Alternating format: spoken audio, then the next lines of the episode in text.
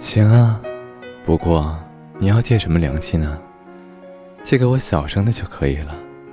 你稍微等一下，我这就去给你拿。嘎西姆的老婆立即答应了。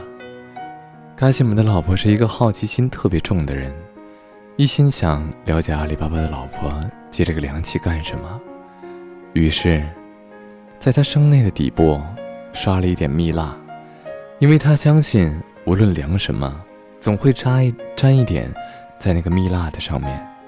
他想用这样的方法来满足自己的好奇心。阿里巴巴的老婆不懂这种技巧，他急忙拿着秤回了家，立即开始用秤量起了到底有多少金币。阿里巴巴只管挖洞，待他老婆量完金币，他的地洞挖好了，他们两人一起动手。把金币搬进了地洞，小心翼翼地盖上了土，埋葬了起来。秤底的蜜蜡沾着一枚金币，他们一点也没有察觉。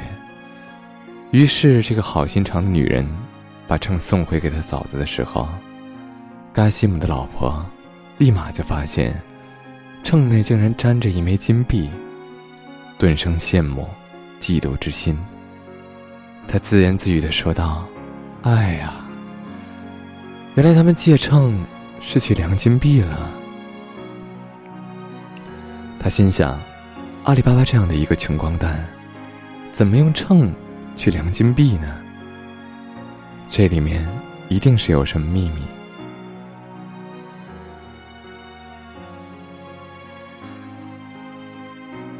阿里巴巴的老婆。把秤量完之后还给了他。嘎西姆并不知道此事，但他老婆左思右想，不得其解。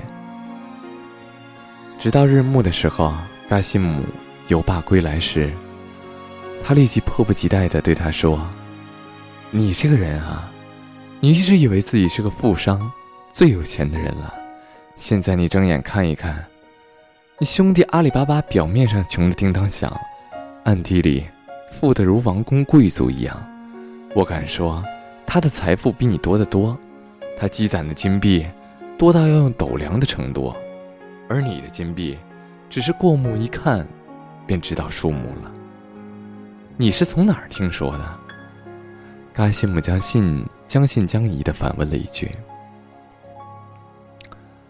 嘎西姆的老婆立即把阿里巴巴的老婆来借生。还生的故事，告诉了他，讲述了一下阿里巴巴老婆来借秤的过程，以及自己发现粘在秤内的一枚金币，一五一十的说了一下，然后把那枚铸有古代帝王的姓名、年代标识的金币递给了他。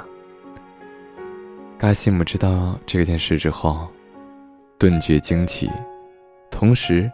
也产生了羡慕、猜疑的心情。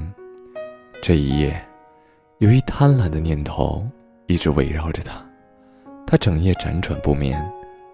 次日，天刚亮，他就赶紧起床，前去找阿里巴巴，说道：“兄弟啊，你表面上装的可怜，其实你真人不露相啊！我知道，你积蓄了无数的金币。”数目之多，要用秤量才能数得清了。你能把话说清楚吗？我一点也听不懂你在说什么。你别装糊涂了，你非常清楚我在说什么。卡西姆怒气冲冲的把那枚金币给他看。像这样的金币，你有成千上万，这不过是你量金币时粘在秤底。被我老婆发现的一枚罢了。阿里巴巴恍然大悟，此事已经被卡西姆和他的老婆知道了，暗想，此事再也无法保守秘密了。既然这样，索性将他全盘托出。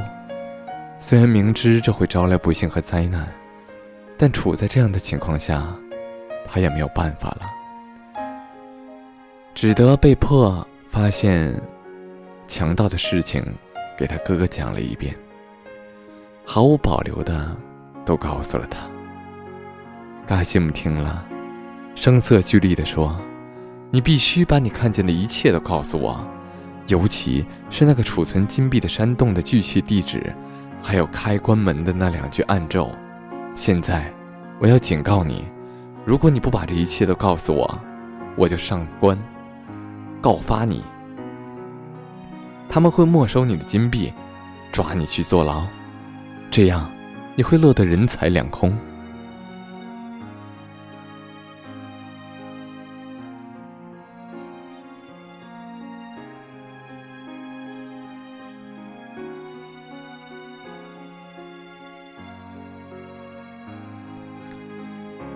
在哥哥的威逼利诱下，只好把山洞的所在地和开关门的暗语一字不漏的讲了一遍。嘎西姆仔细的听着，把一切细节都牢记在心头。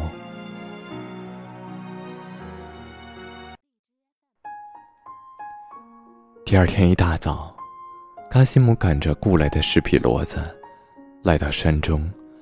他按照阿里巴巴讲述的过程，首先找到了那棵藏身的大树，并且顺利的找到了秘密的洞口。眼前的情形和阿里巴巴说的完全一样。他相信自己已经到达了目的地，然后高声的喊道：“芝麻，开门吧！”随着嘎西姆的喊声，洞门豁然打开了。嘎西姆走进山洞，刚站定，门便关了起来。对此，他没有在意，因为他的注意力被眼前的财宝吸引住了。面对这么多的金银财宝，他激动万分，有些不知所措。在镇定了一下自己的情绪之后，大肆的开始收揽金币，并且把它们一一装到了袋中。预备搬出洞外的时候，拖回家去。待一切准备妥当，他来到那紧闭的门前。由于他兴奋过度，忘记了开门的暗语，大喊道：“大麦，开门吧！”洞门依然紧闭着，他试了好几句，这一来，他慌了神。他一口喊出了豆麦谷物的各种名称。唯独芝麻这个名称，他怎么也想不起来了。他顿时感到恐惧，坐立不安，不停的在洞中打转。对摆在门后、预备带走的金币，也失去了兴趣。由于戈西姆的过度贪婪和嫉妒，招致了意意想不到的灾难，致使他已经踏入了上天无路、入地无门的绝境。如此性命难保，当然就更难圆他的梦了。这大白天的，强盗们正好收集到一堆财富，偷偷摸摸的跑到洞口，来趁着阳光把金币数清，然后准备藏回金山洞。在月光下，在阳光下，老远便看见成群的牲口在洞口前。他们感到惊奇：这些牲口是怎么来到这里的？强盗首领带着喽啰来到山洞前。大家从马上下来，说了一遍那句暗语。说完之后，洞门应声打开。嘎西姆在洞中早已听到了马蹄的嘚嘚声，从远走近，知道强盗们回来了，他感到性命难保，一下一下瘫了。但他还抱着侥幸的心理，鼓足勇气，趁洞门开启的时候，猛地冲了出去，期望死里逃生。但强盗们的刀剑把他挡了回来。强盗们。不管三七二十一，直接把嘎西姆刺倒。他身边的一个喽啰抽出了宝剑，把嘎西姆拦腰一剑砍死了。强盗们涌入山洞，急忙检查。他们把嘎西姆的尸体装在袋中，把他预备带走的金币放回老地方，仔细的清点一下所有的地方。他们并不在乎阿里巴巴带走的金币，可是对于外人能闯进山洞这件事，他们感到震惊、迷惑。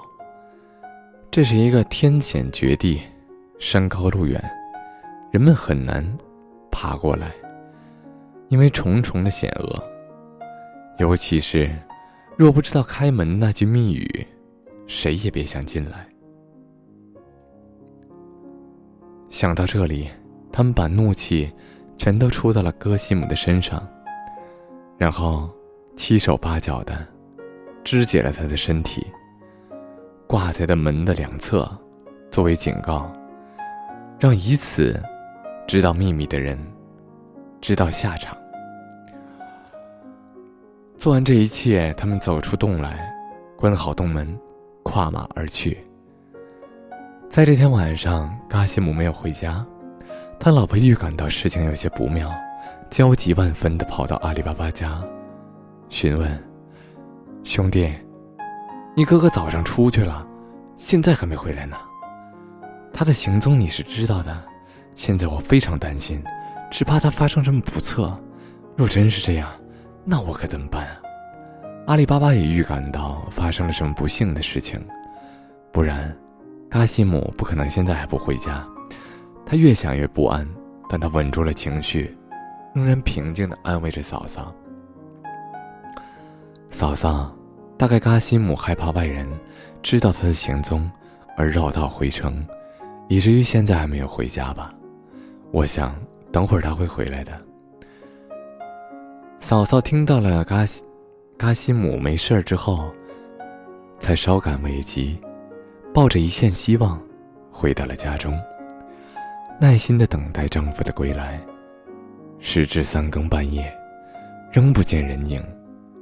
她终于坐立不安的起来，最终由于紧张、恐怖而不住失声的哭了起来。她悔恨的自言自语道：“我的阿里巴巴，阿里巴巴的秘密。”泄露给了他，引起了他羡慕与嫉妒，可能给他招来了杀身之祸呀。嘎西姆的老婆心烦意乱，如坐针毡，好不容易熬到天亮，便急急忙忙跑到阿里巴巴家中，恳求他立即出去寻找他的哥哥。